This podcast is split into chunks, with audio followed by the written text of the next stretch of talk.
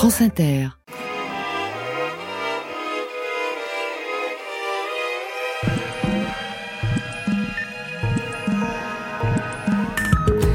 Aujourd'hui, dans Affaires sensibles, qui a eu la peau des tramways? Observez attentivement une photo ou un film montrant New York, Paris ou Londres au détour des années 20, et vous les verrez partout. Des centaines de tramways électriques sillonnent les rues en tous sens, transportant par wagons entiers les habitants des périphéries jusqu'au centre et des foyers jusqu'au travail. Mais 30 ans plus tard, ils se sont évaporés. Oui, les tramways ont disparu avant que certaines villes ne les remettent au goût du jour et en redécouvrent toute l'utilité si précieuse en ces temps de crise écologique. Mais que de temps perdu Les grandes métropoles occidentales des années 60 sont devenues un enfer. Des centaines de milliers d'automobilistes polluants ont pris d'assaut les centres-villes. À la fin des 60s, le réveil est brutal. Et aux États-Unis, la disparition du tramway électrique fait l'objet d'un véritable scandale politique. Une enquête est mandatée par le Congrès et le coupable est tout désigné la toute-puissante General Motors et ses amis de l'industrie pétrolière et caoutchoutière. Théorie conspirationniste ou confirmation de la voracité de l'industrie de la bagnole. Notre invité aujourd'hui, Frédéric Errand, maître de conférence émérite à l'Université de Lille, spécialiste en économie des transports et en urbanisme. Il est l'auteur de nombreux ouvrages sur les moyens de transport urbain et sur la résistance au tout automobile. Affaires sensibles, une émission de France Inter diffusée en direct. Récit documentaire Bastien Jans, coordination Franck Cognard, chargé de programme Rebecca Donante, réalisation David Leprince. Fabrice Drouel. Affaires sensibles. Sur France Inter.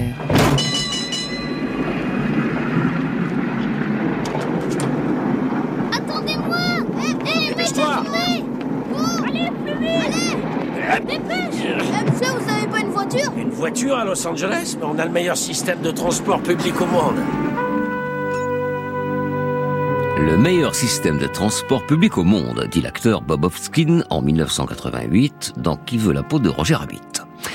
Dans ce film où les Toons, les personnages de dessins animés, donnent la réplique à des comédiens en chair et en os, il y a forcément un méchant qui forcément ourdit un plan machiavélique.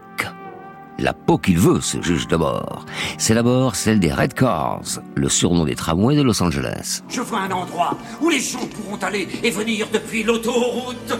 Aller et venir, venir et aller toute la journée et toute la nuit. Bientôt, là où toute ville s'élevait autrefois, on verra une rangée de stations d'essence. Quelques motels bon marché, des restaurants qui servent rapidement des plats tout près, des stands d'exposition, automobiles, des rechanges de pneus et de magnifiques, magnifiques panneaux d'affichage pouvant être vus jusqu'à la ligne d'horizon. Mon Dieu Mais personne ne prendra sa voiture pour rouler sur votre autoroute tant qu'ils auront le bus rouge pour 5 sous. Ils prendront leur voiture. Ils y seront forcés. Vous voyez J'ai acheté les bus rouges pour les faire disparaître. Démanteler les réseaux de transport public pour pousser les gens à acheter des voitures. Le scénario paraît farfelu. Il est pourtant inspiré d'une histoire vraie, du moins d'une théorie largement partagée aux États-Unis et à Los Angeles. Dans les années 40, en effet, la National City Lines, une filiale du géant de l'automobile General Motors, rachète les unes après les autres des centaines de compagnies de tramway avant de les démanteler et de les remplacer par des autobus. Goodbye, rail et caténaire, hello, bus, pétrole et pneumatique.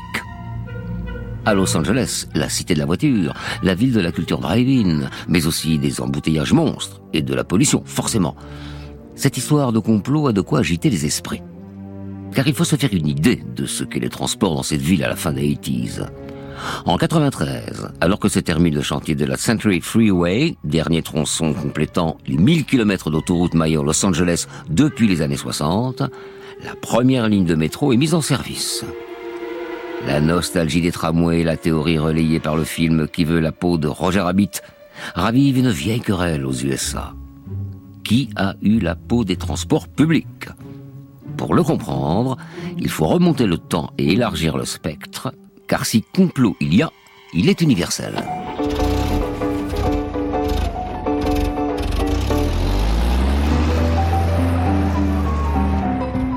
De Los Angeles, nous passons maintenant à Paris. Nous sommes en octobre 1928. le 22e salon de l'automobile de Paris ouvre ses portes au Grand Palais.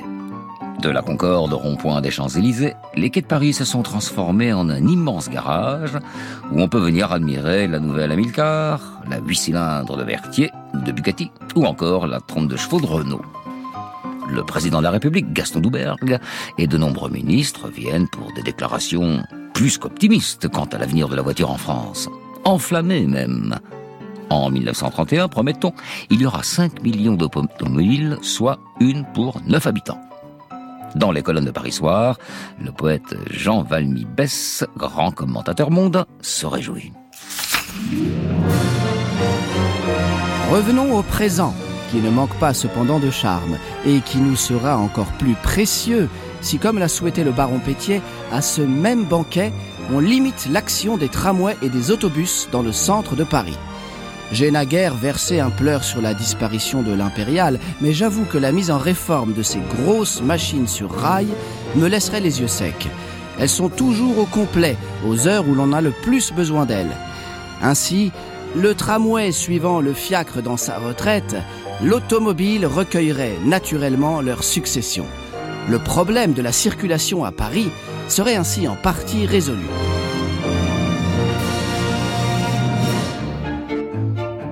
Ce baron Petier, qui a le réseau de tramway et d'autobus dans Viseur, n'est autre que le président du Salon de l'automobile et de la Chambre syndicale des constructeurs de voitures. Un poste qu'il conservera jusqu'en 1953. Autant dire que sa voix, autrement dit celle du lobby de l'automobile, a du poids.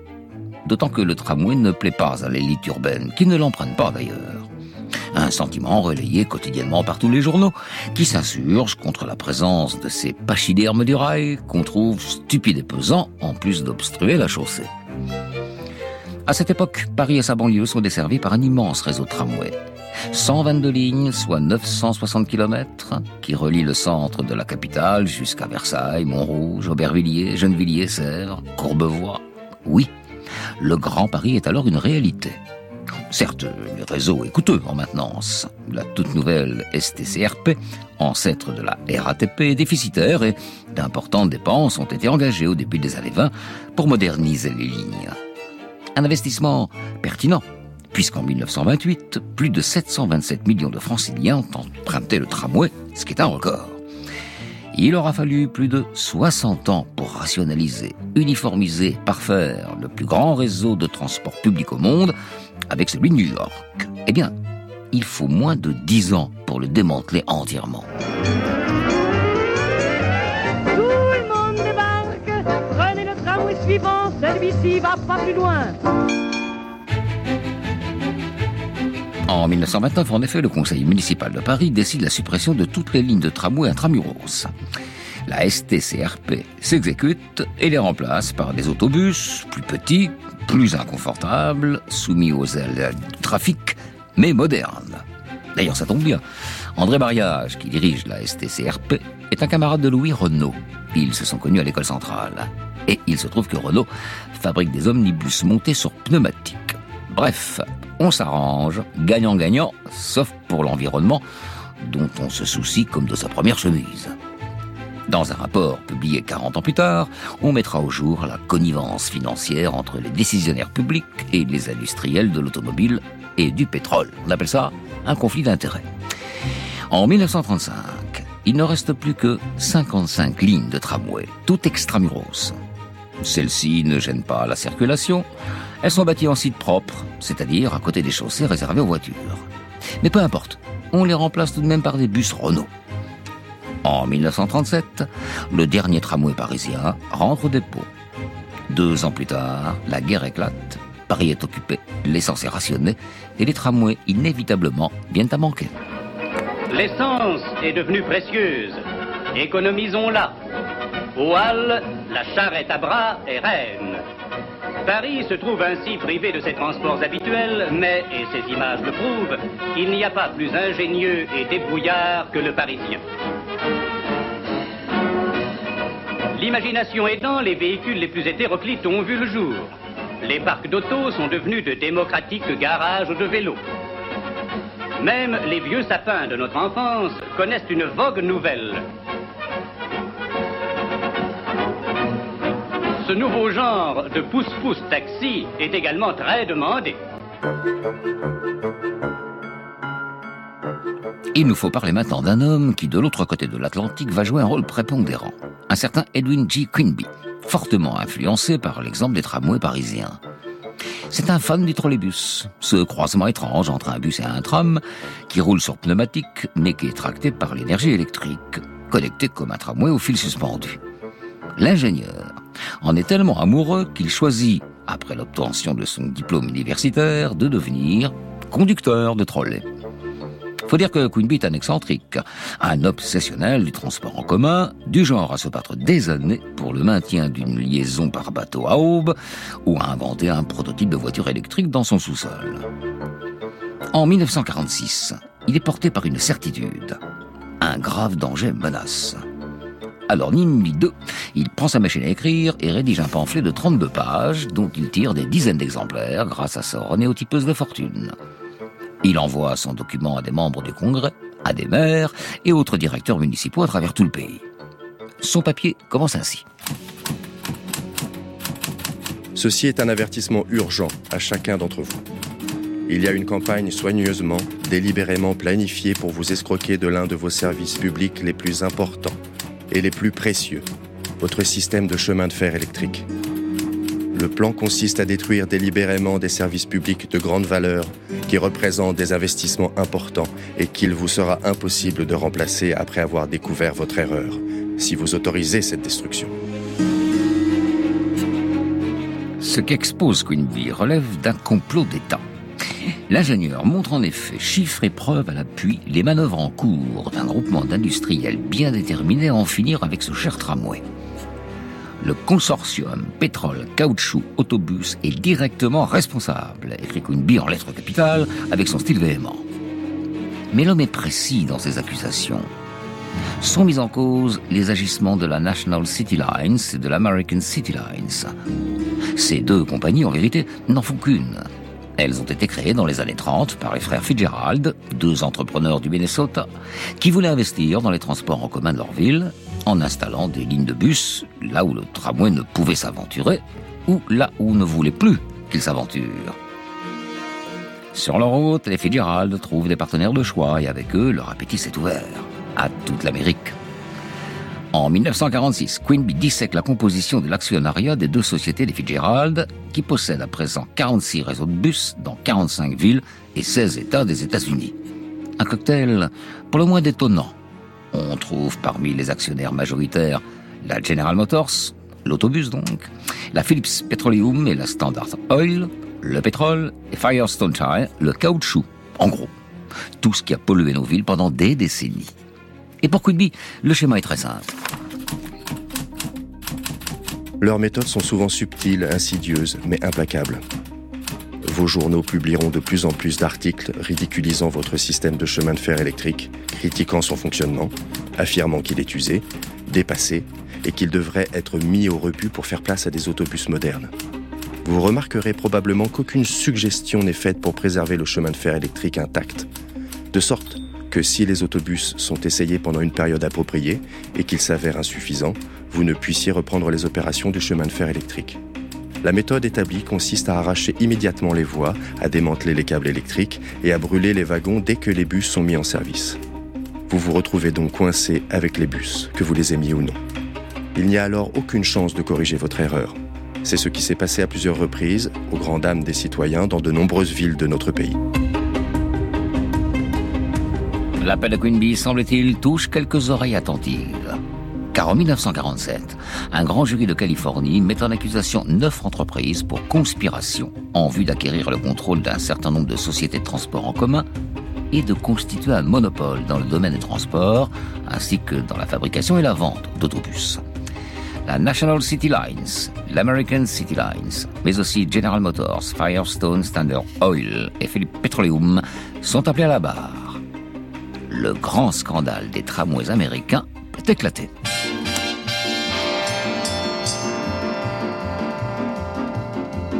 With my high starch collar and my high top shoes and my hair piled high up on my head.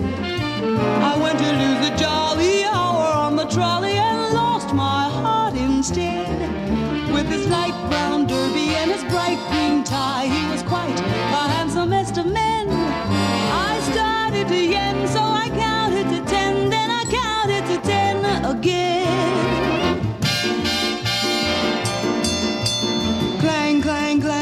trolley. Ding, ding, ding went the bell. Zing, zing, zing went my heartstrings. For the moment I saw him, I fell. Chug, chug, chug went the motor. Bump, bump, bump went the brake. Thump, thump, thump went my heartstrings. When he smiled, I could feel the car shake. He tipped his hat and took a seat. He said he hoped he hadn't stepped upon my feet. He asked my name, I held my breath. I couldn't speak because he scared me half to death. Buzz, buzz, buzz went the buzzer. Flop, flop, flop went the wheels. Stop, stop, stop went my heartstrings. As he started to go,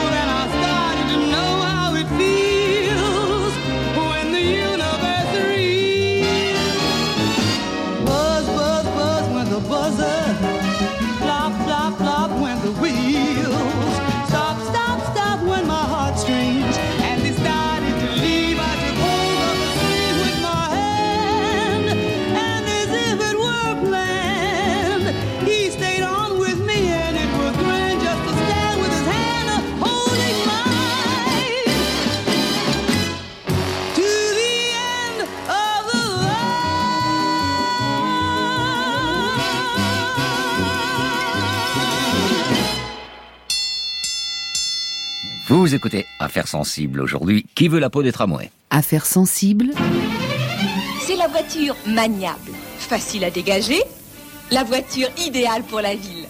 Regardez comme elle est facile à garer.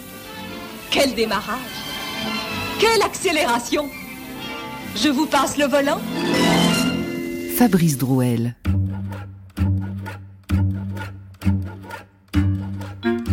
Lors du procès de la General Motors et de ses comparses accusés de conspirer pour acquérir une situation de monopole sur le transport en commun américain, et selon la théorie de Queen Bee, de les détruire ensuite, les débats sont tendus et techniques.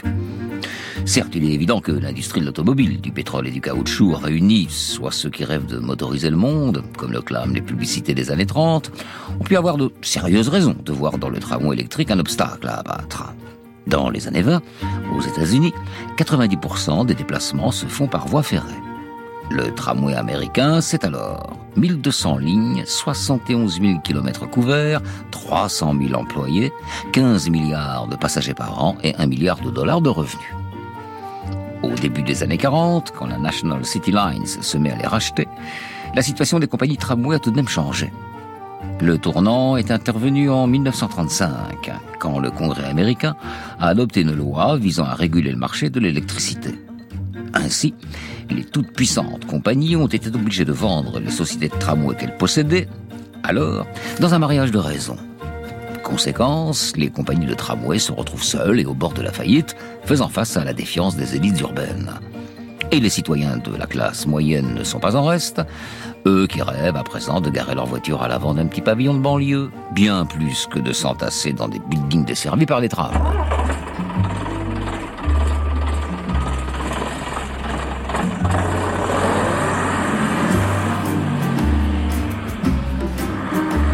Pour tout le monde, l'alternative de l'autobus, moins cher en investissement, moins difficile à rentabiliser, s'impose.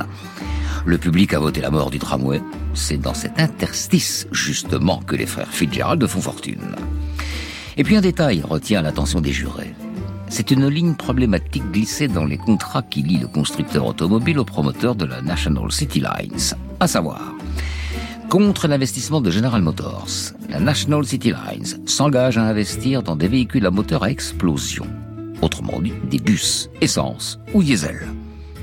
Dans la montagne de papier qui lie entre elles ces entreprises, la disparition à venir du tramway électrique est écrite noir sur blanc. Voilà qui est suffisant pour condamner la General Motors à une amende de 5000 dollars, donc symbolique. Le grand procès des tramways américains accouche d'une souris. Pour autant, et au passage, la prophétie de Queen Bee se réalise, le tramway américain disparaît.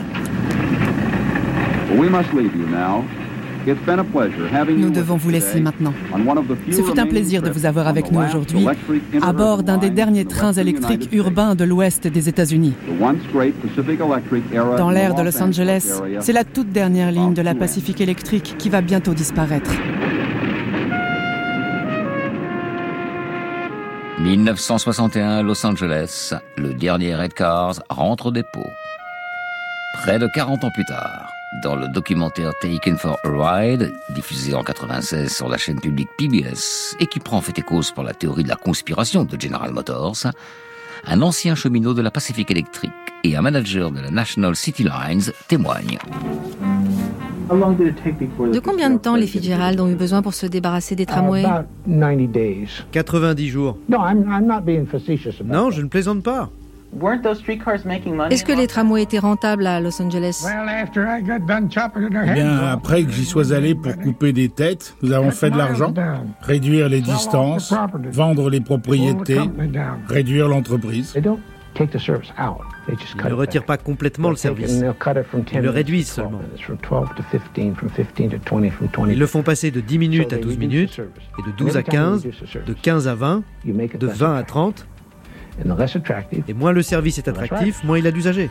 Et à ce moment-là, ils disent, vous voyez, on ne peut pas faire de profit. Et puis ils nous abandonnent.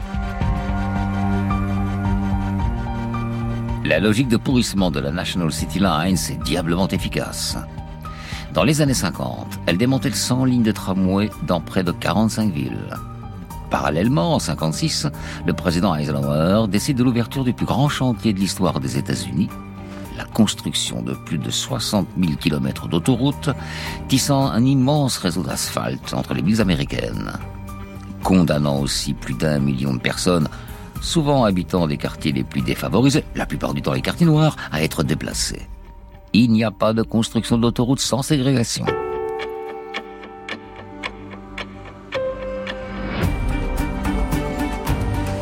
Dans l'Europe occidentale de l'immédiate après-guerre, en pleine reconstruction et sous perfusion de l'argent de Washington, le tramway électrique vit aussi ses dernières heures. En France et au Royaume-Uni par exemple, une cinquantaine de réseaux perdurent après-guerre, mais les sociétés qui les gèrent ne reçoivent aucune subvention publique. Non, elles doivent investir pour se moderniser, mais être rentables pour se maintenir à flot. Résultat, au début des années 60, il ne reste plus que trois lignes de tramway en France, une en Angleterre, comme en Espagne d'ailleurs, au Portugal et en Italie ou en Allemagne de l'Ouest. Oui, euh, de l'Ouest seulement. Partout, l'Amérique assoit son influence, les autobus diesel s'imposent. Partout, l'Amérique arrose de ses dollars, advient l'ère du tout automobile. En France, le développement effréné de la voiture ne connaît aucune limite. En 1953, seulement 20% des ménages en ont une. Dix ans plus tard, on approche les 50%. Dans les villes, on coupe les arbres et on aménage les places publiques pour accueillir boulevards rapides et parkings. En 1960, fort est de constater que la disparition des tramways n'a pas fluidifié la circulation dans les grandes villes. L'ORTF consacre alors un gros dossier à la question. Lyon a aussi ses problèmes de circulation. Le nombre des véhicules ne cesse d'augmenter, comme partout. Malgré la mise en place du magnifique axe nord-sud, aux heures de pointe, il est assez difficile d'accélérer le rythme du mouvement des voitures. Problème du stationnement également. Il existe bien sûr une zone bleue, comprise entre le Rhône et la Saône, dans la partie appelée la Presqu'île. Elle est secondée, pourrait-on dire, par deux parkings payants. Mais cela n'empêche nullement les voitures de descendre jusque sur les berges du Rhône pour trouver un refuge. De grands travaux sont actuellement en cours pour améliorer cette circulation, pour donner à Lyon un aspect moderne, en enlevant des rues de cette ville les pavés et les rails de tramway que l'on y trouve encore trop souvent.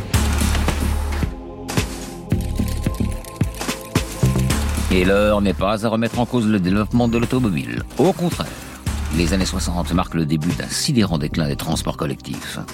À Paris, par exemple, le remarquable réseau de tramway a laissé place à un réseau de bus très défaillant. Lent, inconfortable, peu fiable. Les bus comptent de moins en moins d'usagers. En 15 ans, leur nombre passe de 900 millions par an à 500 millions. Partout en France, suivant le même schéma, les réseaux déclinent et la voiture individuelle s'impose. Parce que la voiture, mesdames, messieurs, c'est le progrès, qu'on se le dise.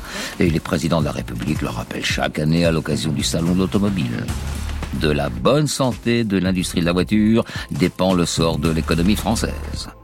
C'est d'ailleurs mi-inquiet, mi-fasciné que l'on observe de loin le développement de la General Motors, le plus grand fabricant automobile du monde, véritable incarnation de la puissance du modèle américain, liberté et grosse cylindrée. À l'heure où le problème des investissements américains en Europe se pose d'une façon aiguë et suscite des remous spectaculaires dans le monde de l'automobile, cinq colonnes à la une a voulu vous montrer ce qu'est une entreprise à l'échelle américaine.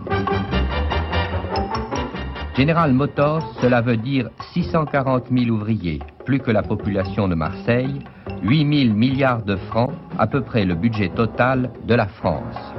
Le revenu personnel du président, M. Donner, s'élève à lui seul à 1 million par jour, ce qui lui laisse impôt déduit environ 100 millions par an.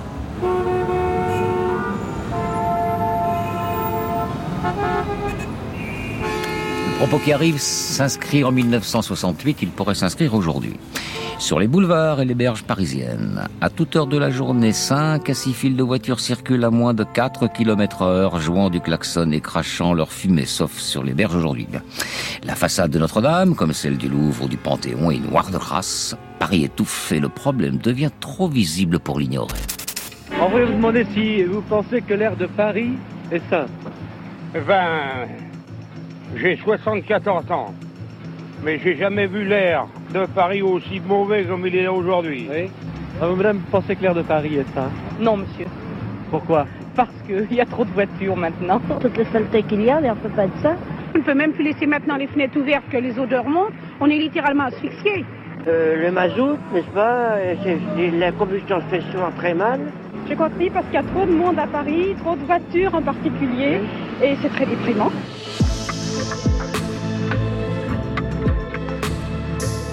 Répétons-le, ces témoignages datent de 1968.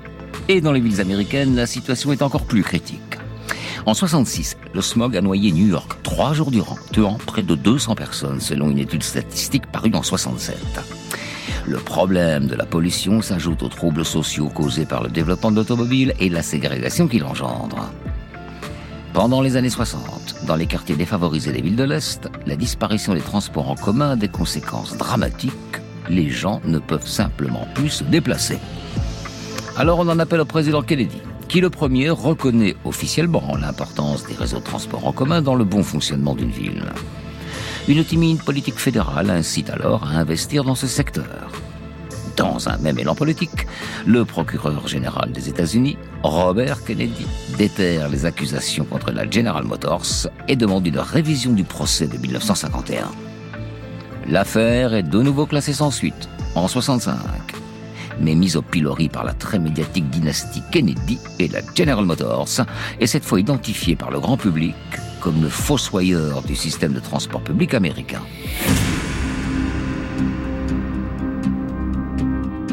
Ne manquez plus que la catastrophe. Eh bien, elle survient en 1973, c'est le premier choc pétrolier. L'embargo imposé par les pays arabes de l'OPEP aux alliés d'Israël plonge le bloc occidental dans une crise sans précédent. On a tous en tête ces files sans fin de voitures devant les pompes à essence. L'envoyé spécial de l'ORTF aux États-Unis, Roland Mels, se trouve au bord de l'une d'entre elles pour recueillir la parole des automobilistes en colère. Aurait cru que les grosses voitures américaines faites pour consommer tellement d'essence allaient un jour manquer de carburant. Et pourtant, nous y sommes. Voilà la voiture d'INF2 et nous avons la queue comme tout le monde pour toucher quelques dollars d'essence. Pour beaucoup d'automobilistes, cette crise est artificielle. Elle est maintenue par les compagnies qui stockent en attendant une augmentation substantielle. Il ne faut pas oublier que lorsque les grandes compagnies ont comparu devant la commission du Sénat, on a appris que leurs bénéfices avaient augmenté l'année dernière de 46%, alors que le volume des ventes n'avait augmenté que de 6%. Les pétroliers avaient prévu cette crise depuis des années, disent-ils, et avaient jeté un cri d'alerte. Il n'a en tout cas pas atteint les oreilles des fabricants d'automobiles qui ont continué à sortir d'énormes modèles à la consommation affolante. Ce choc pétrolier lance aux États-Unis une vague de défiance vis-à-vis des industries du pétrole et de l'automobile, c'est déjà ça. Dans le cadre d'un grand travail de restructuration de l'industrie américaine, un jeune avocat, Bradford Snell, est missionné par le Sénat pour rédiger un rapport proposant, je cite, une restructuration des secteurs de l'automobile, du camion, de l'autobus et du rail. Dans un long préambule, il exhume de nouveau le procès contre la General Motors. Et de nouveau, il documente les agissements de la National City Lines et du consortium autobus pétrole caoutchouc dénoncé il y a voilà 30 ans maintenant par l'excentrique Quinby. Dans le contexte du choc pétrolier, les accusations contre la General Motors, accusée d'être les grands méchants de l'histoire, trouvent de nouveaux relais. Un nouveau Kennedy sort du chapeau, Ted cette fois, qui déclare au Sénat en 1974 Le public est en droit de se demander ce qu'il est advenu de ces transports en commun. Et le sénateur Joseph Aliotto, maire de San Francisco, bientôt rejoint par celui de Los Angeles, remet une pièce dans la machine. General Motors, dit-il, a mené une action délibérément concertée avec les compagnies pétrolières et les fabricants de pneus dans le but de détruire les transports en commun électriques rapides. Le rapport Snell connaît un tel écho que la General Motors est obligée de sortir de sa réserve et d'envoyer au Sénat ses propres vérités sur les transports terrestres américains, vérités qui réfutent toutes les allégations et les raccourcis de Snell. Non, L'entreprise n'a jamais été condamnée pour conspiration contre les transports collectifs américains. Oui, les tramways étaient déjà vétustes, dépréciés et abandonnés par les Américains.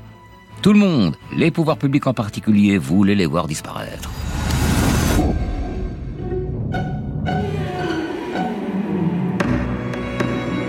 Bref, la thèse d'un complot maléfique de la General Motors contre les tramways américains est largement nuancée par 30 ans de recherche universitaire. Si le fabricant automobile, via ses filiales, a bien profité du déclin inéluctable du tramway et de l'avènement de l'autobus pour s'enrichir, c'est bien l'absence de politique publique en sa faveur et l'engouement des citoyens pour la voiture qui a condamné le rail électrique dans les villes.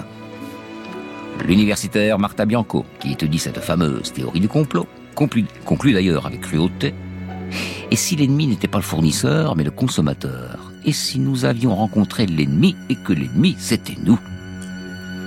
En France, ce sont bien les responsables publics qui sont mis face à leurs responsabilités et à leur inaction. En 73, le président Pompidou, au lendemain de la grande messe du Salon de l'automobile, ose pourtant quelques mots en faveur d'une régulation du développement de la voiture.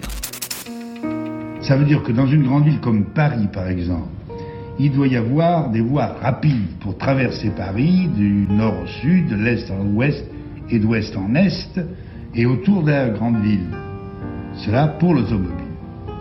Cela veut dire aussi qu'il faut favoriser les transports en commun, taxis et autobus d'ailleurs, et par conséquent avoir euh, des règlements qui leur permettent de circuler facilement et que ces règlements soient observés et qu'on les fasse observer, ce qui n'est pas toujours le cas.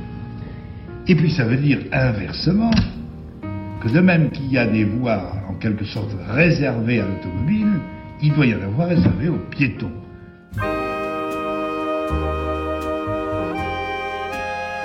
La remise en cause du tout automobile est timide et des solutions pour relancer les transports publics bien minces. Des bus, des taxis. Pour les grandes villes de plus d'un million d'habitants, on commence alors à construire un métro. En 1975, le secrétaire d'État au transport du gouvernement Chirac, Marcel Cavaillé, responsable de la relance des transports publics dans les villes, hésite. Il adresse une lettre à l'attention de huit maires de villes moyennes, trop petites pour accueillir un métro, et pour lesquelles il demande de réfléchir à une alternative, une sorte de métro léger, un tramway qui ne dit pas son nom. Rétro-pédalage le plus absurde de l'histoire des politiques publiques. 15 ans seulement après le démantèlement des immenses réseaux de chemins de fer électriques urbains, le retour du pachyderme du rail est signé. Comme quoi, l'histoire du tramway, qu'il était victime d'un complot ou non, résonne bien comme celle d'un dimanche gâchis, mais qui aujourd'hui nous installe dans l'époque d'un tramway nommé Désir. Aujourd'hui, le destin des tramways dont nous parlons avec notre invité Frédéric Errand. Bonjour. Bonjour. Maître de conférence émérite à l'Université de Lille, vous êtes un spécialiste en économie des transports et en urbanisme. Alors évidemment, avec cette histoire de tramway, nous sommes en absurdie, hein, euh, on y reviendra, mais commençons par la fin. Euh, pourquoi la solution, selon vous, la solution tramway revient-elle en force dès les années 80 en France? Pourquoi apparaît-elle comme une solution idéale pour le transport public dans les villes moyennes et je dirais même au-delà de la préoccupation écologique? Eh bien parce que le, tout automobile commence à être remis en cause. Alors qu'est-ce que c'est que le tout automobile? C'est la priorité accordée à la voiture en toutes circonstances. Euh, les autres modes de déplacement peuvent circuler, mais enfin il ne faut pas qu'ils gênent la voiture. Et cette idée-là, de donner la priorité à la voiture, elle est née dès les années, disons, dès l'entre-deux-guerres. Et elle s'est imposée dans la population et dans le, dans le public, dans la, euh, dans la société, euh, complètement après-guerre.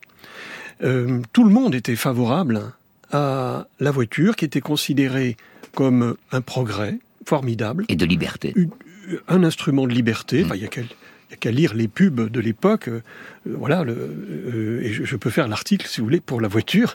c'est vrai que c'est un, c'est, très facile à utiliser. Euh, pour peu qu'on ne soit pas pris dans les bouchons, hein, mais que ça permet d'aller beaucoup plus loin, de, de, partir quand on veut, enfin, de partir en famille. bref, ça a plein de vertus, bien sûr.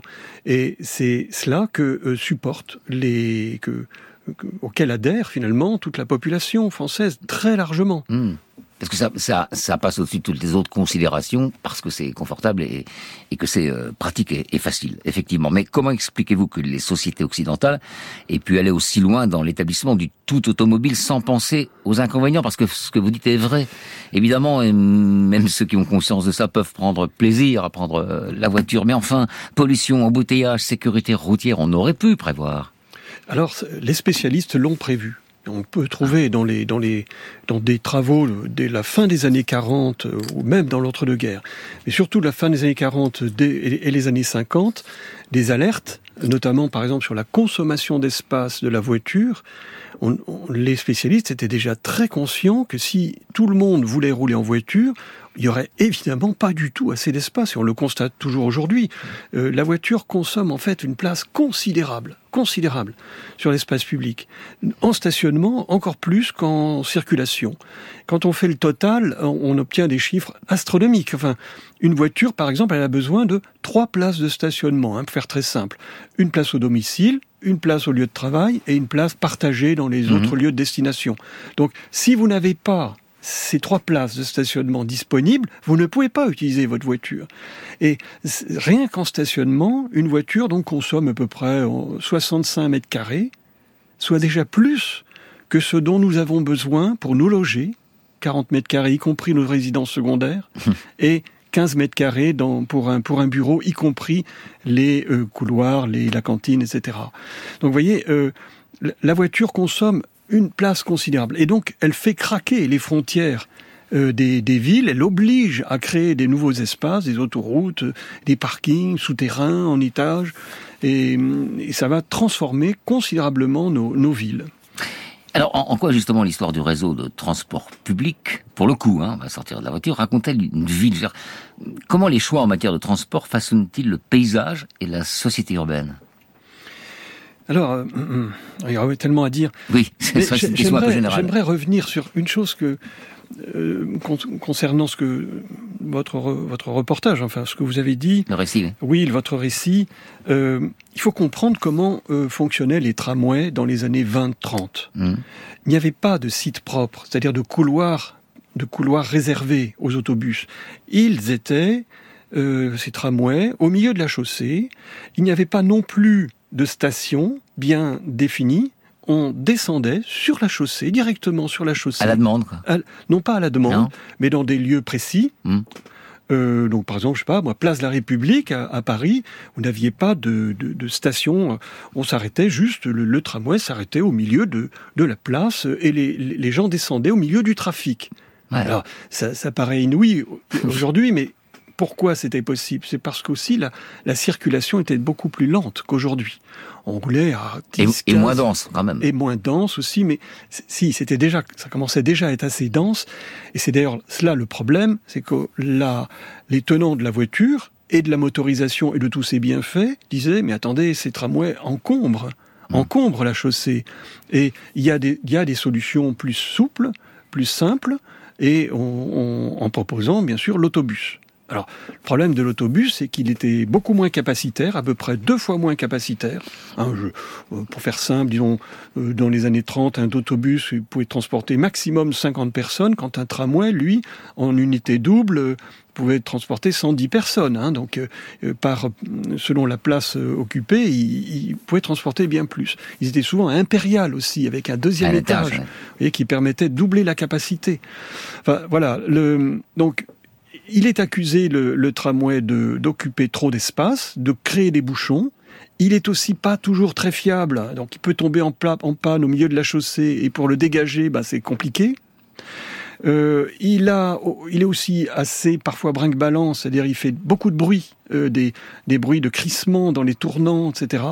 voilà, c'est toute une ambiance qui qui a été décriée euh, mm. par le lobby auto, mais, mais aussi par, ses propres fragilités, par, les grands, par la inconvénients, grande presse, par la mmh. grande presse. Mmh. Et puis, il suffit de lire les courriers des lecteurs dans la grande presse.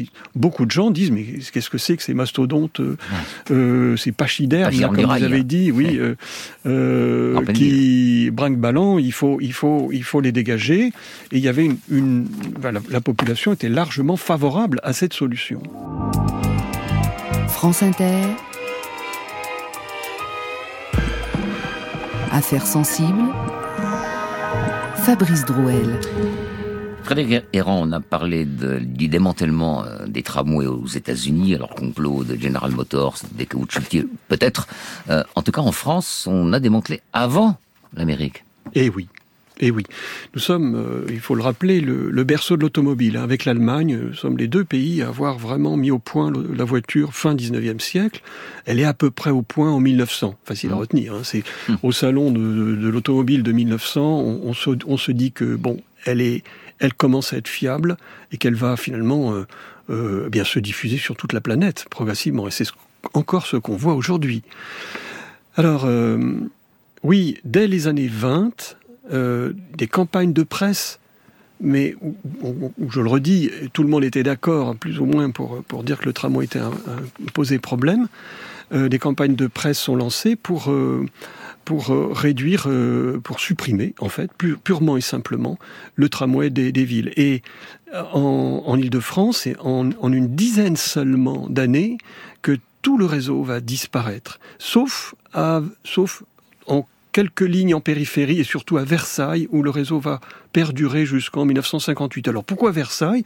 Ben Parce que c'est l'une, c'est une ville où il y a des, euh, des avenues très larges où le tramway est sur une plateforme euh, spécifique, enfin un couloir réservé, comme on dirait aujourd'hui, et euh, où il ne gêne pas pas trop quoi. Mais même à Versailles, il va finir par disparaître. Et c'est souvent avec une grande nostalgie. Moi, j'ai travaillé par exemple sur le tramway de Strasbourg. C'est extraordinaire. C'était pas le premier, euh, le premier nouveau tramway en France, Strasbourg Non, non, c'est d'abord Nantes, puis Grenoble, puis euh, Bobigny, euh, Saint-Denis-Bobigny. Oui, bah puis, pas le premier. puis, puis Strasbourg. Puis Strasbourg est arrivé un peu, un peu plus tard. Mais non, en 1960, le 1er mai, on enterre le tramway à Strasbourg. Le dernier tramway circule dans la ville et tenez-vous bien, et cette cet enterrement va être suivi par 100 000, 100 000 personnes dans la rue. Le tiers de la population fête, si on peut dire. On peut dire fête. Oui. Ils sont soulagés. Non, enfin, oui, c'est-à-dire dans, dans une, de façon très ambiguë, puisque sur le tram, il y a écrit victime du progrès. Donc vous voyez, ah, on, comprend qu'il est victime, mais en même temps, on, considère que c'est un progrès de passer à, l'autobus. Vous voyez, il y a beaucoup d'ambiguïté dans, dans, cet adieu. Euh, et moins de 12 ans plus tard, dès 1972, l'agence d'urbanisme commence à dire mais il faudrait trouver une solution pour des transports publics plus efficaces, car on se rend compte qu'il y a plein de gens qui ne pourront pas rouler en voiture, qui est 30% de la population, on estime, et il faut bien euh, offrir une solution correcte à, ces, gens-là. Mmh. Et donc l'agence Urba propose un tramway, et il va y avoir un débat euh, de plus de 20 ans pour que enfin en 1992, ça y est, ce soit irréversible. On lance le tramway en 94, il est inauguré. Alors quel est votre euh, regard de spécialiste des transports et de l'urbanisme sur la façon dont on a exhumé euh, les tramways, on les a remis au goût du jour? On va prendre l'exemple de Strasbourg par exemple. Oui, ben, c'est-à-dire que, comme, je l'ai dit, il, fallait relancer les transports publics. Alors on l'a compris pour l'île de France dès le milieu des années 60 dans le schéma euh, d'urbanisme de la région parisienne de 1965. Ça y est, le RER e est, euh, programmé et on va le construire avec un succès extraordinaire. Bien avant Londres, par exemple. Enfin, mmh. et euh, en, prenant exemple d'ailleurs de Tokyo, qui avait déjà des, des, trains très efficaces qui traversaient toute la ville. bon, en tout cas, la France a été assez pionnière dans le renouveau du RER, e puis ensuite euh, pour les villes de province millionnaires, on s'est dit un métro s'est adapté, d'où à Marseille, Lyon, et Lille, on, prévoit mhm. des métros. Mais pour les villes de moindre taille, un métro paraît surdimensionné et surtout beaucoup trop cher. C'est là qu'on se pose la question, mais que faire mhm. pour, euh, pour, pour relancer le, le transport public Et le tramway s'impose à l'évidence, mais un tramway New Look, complètement euh, différent, c'est-à-dire sur site propre, c'est le fameux couloir réservé, hein, euh, plateforme indépendante, on disait dans les années 30. Euh, voilà, donc un site propre et un look différent. Très vite, on va penser à un plancher bas pour permettre une montée facile des personnes âgées, des personnes âgées, des personnes à mobilité réduite dans les tramways. Et la France va, va, va même inventer, avec Strasbourg d'ailleurs, le fait de refaire la ville autour du tramway. Ah notamment de façade à façade. Mmh. Et le, le en 1980, novembre 94, le tramway de Strasbourg est inauguré. C'est le premier qui refait vraiment complètement la ville autour de, de, de son de sa ligne. Ah, donc vous savez qu'il a été premier dans quelque chose. Oui, il a été premier dans, dans, la, dans le fait de refaire la ville autour de, mm. de la ligne. Hein. Et euh, avec un urbaniste euh, paysagiste comme Alfred Peter qui va, qui va, comprendre, euh, qui va comprendre tout le parti à, à, tirer de, de eh cela. Et euh, ensuite, la, la ville euh, de Strasbourg va être visitée par le monde entier pendant trois ans. Deux personnes à temps plein vont faire visiter le tramway de Strasbourg, tellement ça, ça va avoir du succès. Et donc aujourd'hui, on parle d'école du tramway à la française. Donc c'est cette idée qu'on peut faire la ville autour du tramway. On appelle ça le tramway urbaniste. Finalement, le, cette capacité. Oui, ce qui définit l'urbanisme. Voilà, il a une capacité à, à changer l'image de la ville. Quel est votre regard également sur euh, alors on est on sort un peu du sujet mais on y reste quand même parce que le tramway est concerné sur le Grand Paris.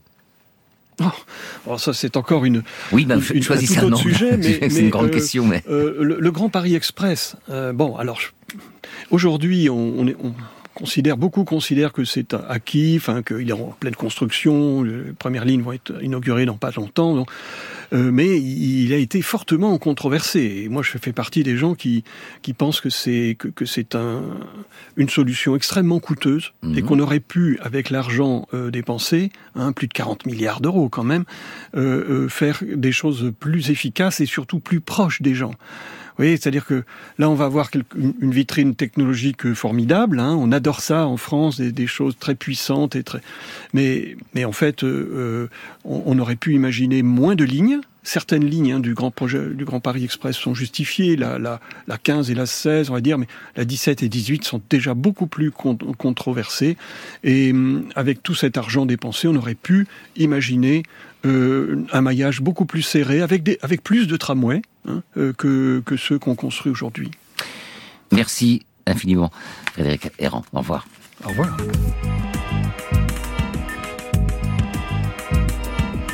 C'était Affaires sensibles aujourd'hui, la disparition des tramways, une émission que vous pouvez réécouter en podcast bien sûr. À la technique aujourd'hui, il y avait Philippe Duclos.